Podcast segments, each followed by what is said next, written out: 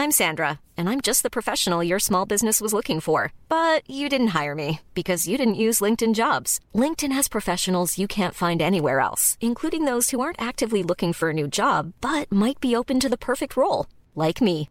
In a given month, over 70% of LinkedIn users don't visit other leading job sites. So if you're not looking on LinkedIn, you'll miss out on great candidates like Sandra. Start hiring professionals like a professional. Post your free job on linkedin.com/spoken today. Nous sommes en guerre. Moi, moi, je, personnellement, je m'étouffe. Accélère Accélère Ils sont aux ordres du pognon Faut laisser la star tranquille.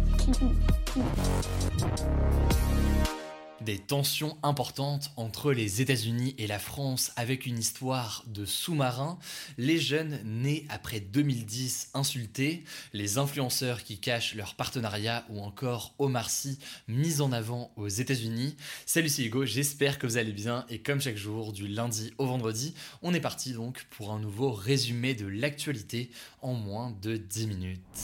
Et on commence donc tout de suite avec un premier sujet en France, les personnes nées en 2010 et qui euh, donc pour la plupart fait leur rentrée en sixième cette année, sont depuis euh, quelques semaines, depuis la rentrée en fait, la cible d'insultes et de harcèlement sur les réseaux sociaux. Bon alors se moquer de toute une génération ou d'une année de naissance, c'est pas quelque chose de nouveau, c'était déjà le cas depuis quelques temps. Il y a notamment, je me souviens, les 2000 qui étaient ciblés aussi pendant euh, un moment quand ils étaient entrés notamment au collège. Mais depuis quelques temps, et bien là, c'est les 2010 qui sont particulièrement pris pour cible sur les réseaux sociaux. Et vous allez le voir, ça va en l'occurrence bien au-delà de la simple moquerie. En fait, ces derniers mois, c'est né notamment avec d'abord le hashtag anti-2010 qui a beaucoup circulé sur TikTok. Et donc, euh, c'était euh, des personnes plus âgées qui se moquaient euh, des jeunes nés en 2010, des jeunes qui passeraient en fait leur temps sur Fortnite ou alors à jouer au Pop-It, un jouet en silicone qui est très populaire chez les enfants notamment. D'ailleurs, à propos de Pop-It, il y a une chanson qui a particulièrement contribué, malgré elle, hein, mais à ce début de harcèlement. vous l'avez peut-être entendu d'ailleurs sur TikTok parce que c'était une sorte de tendance, etc. pendant un moment. Euh, elle s'appelle Popit Mania et euh, le clip a fait un gros bad buzz puisqu'il a enregistré euh, un record tout simplement de pouces rouges en France sur YouTube. Bref, suite à ça, il y a pas mal d'utilisateurs de TikTok qui ont commencé à faire des blagues à propos des 2010, notamment sur leur style vestimentaire en prenant en fait en photo leur tenue au collège. Ce harcèlement ne s'est donc pas arrêté aux réseaux sociaux puisque des élèves nés en 2010 ont commencé aussi à avoir peur tout simplement d'aller au collège. Ils sont en sixième, ils sont jeunes, ils rentrent, ils ont peur comme ça d'entrer, notamment à cause de ce qu'ils ont pu éventuellement voir euh, en ligne. Certains ont même raconté à leur famille s'être fait frapper et insulter par des plus grands. Euh, c'est des témoignages notamment qui ont été euh, recueillis par la Voix du Nord il y a quelques jours. En tout cas, la FCPE, donc une organisation de parents d'élèves, a écrit un communiqué demandant tout simplement au gouvernement d'agir. C'est donc bah, une tendance de base sur TikTok et des moqueries qui ont pris de l'ampleur et de l'ampleur importante jusqu'à bah, faire peur un certain nombre de collégiens qui sont en sixième et qui viennent euh, de rentrer. Alors pour l'instant, il n'y a pas eu de réponse euh, du gouvernement, mais du coup évidemment, on vous tient au courant s'il y a du nouveau sur cette histoire. Allez, on poursuit avec un deuxième sujet. C'est un sujet qui est passionnant mais important. Vous allez le voir. On va parler des très grosses tensions entre les États-Unis et la France, avec l'Australie au milieu. On va comprendre donc concrètement pourquoi. En fait, en 2016, donc il y a quelques années, la France a conclu un énorme contrat avec l'Australie pour la vente de 12 sous-marins, produits donc par l'entreprise française Naval Group.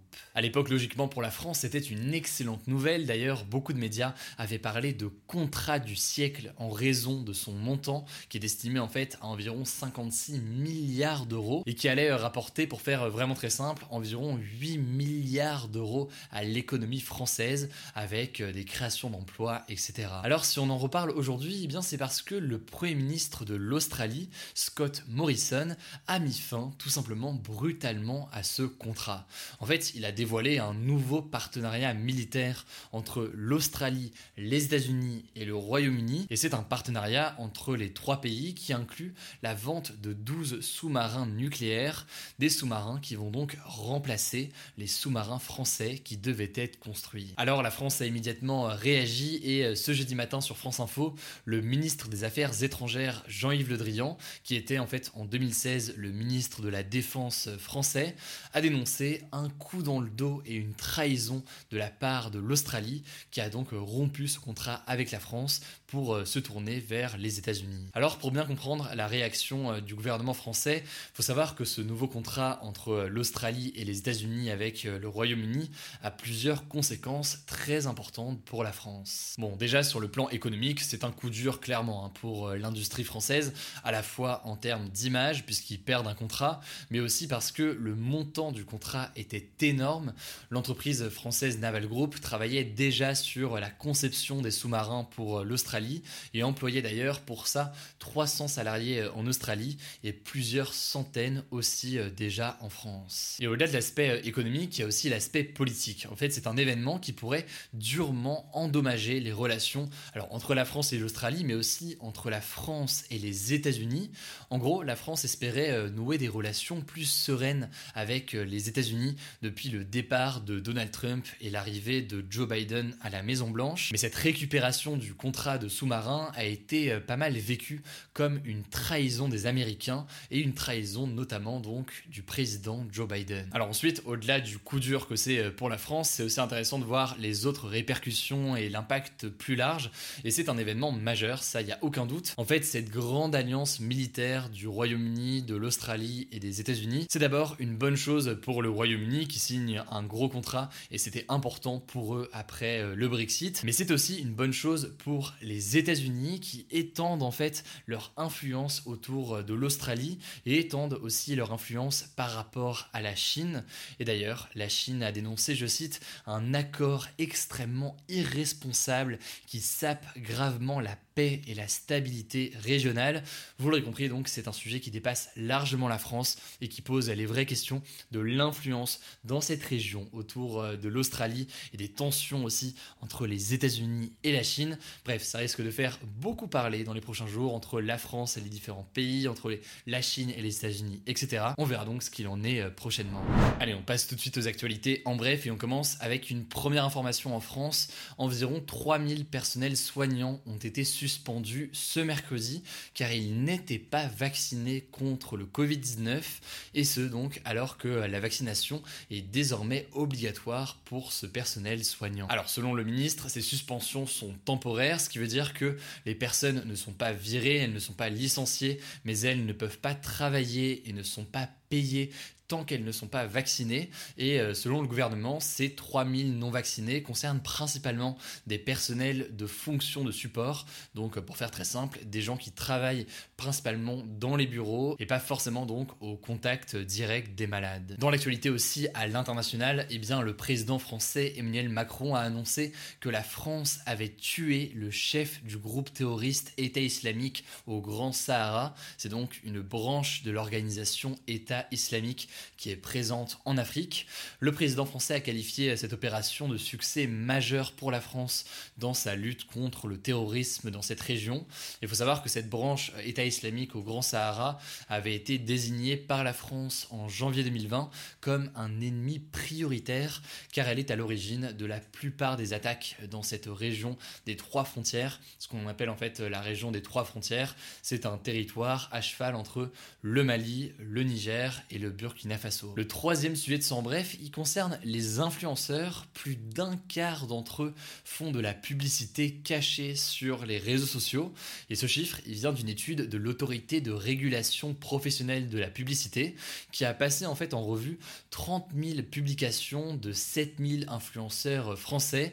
Et le résultat, c'est donc que 26,6% des influenceurs n'indiquent pas clairement que c'est un partenariat quand ils en font un. Faut savoir que cette pratique qui consiste donc à faire des partenariats rémunérés avec des marques sans l'indiquer clairement que c'est un partenariat, eh bien c'est totalement illégal aujourd'hui en France. Et euh, ceux qui le font risquent jusqu'à deux ans de prison et 300 000 euros d'amende pour pratiques commerciales trompeuses. Enfin, pour terminer aujourd'hui sur une note un peu plus positive, je sais pas, je me suis une incroyable bonne nouvelle, mais c'est quand même intéressant. L'acteur français Omar Sy a été retenu par le magazine américain Time dans les 100 personnalités les plus influentes du monde en 2021. Euh, c'est d'ailleurs le seul français en fait au classement euh, cette année, un classement qui est assez euh, prestigieux et publié chaque année. Alors Omar Sy était déjà assez connu dans le monde depuis le succès du film Intouchable en 2011, mais plus récemment il a été le héros de la série Lupin sur Netflix, qui était le premier grand succès français disons sur Netflix. Voilà, c'est la fin de ce résumé de l'actualité du jour. Évidemment, pensez à vous abonner pour ne pas rater le suivant, quelle que soit d'ailleurs l'application que vous utilisez pour m'écouter. Rendez-vous aussi sur YouTube et sur Instagram pour d'autres contenus d'actualité exclusifs. Écoutez, je crois que j'ai tout dit, prenez soin de vous et on se dit à très vite. ACAST powers the world's best podcasts. Here's a show that we recommend. The Real Housewives is a guilty pleasure for most, but if you're looking to not feel guilty about that pleasure, tune in to Everything Iconic with me, Danny Pellegrino, where I break down all the messy moments and behind the scenes antics of Bravo's popular franchise. And on Everything Iconic, I also interview celebrity guests like Kelly Ripa, Kiki Palmer, Drew Barrymore, Cameron Diaz, and more about their guilty pleasures, their past work, and so much more. So if you're pop culture obsessed and find yourself watching way too much reality TV like me, tune in to Everything Iconic with Danny Pellegrino wherever you listen to podcasts. ACAST helps creators launch, grow, and monetize their podcasts everywhere. ACAST.com.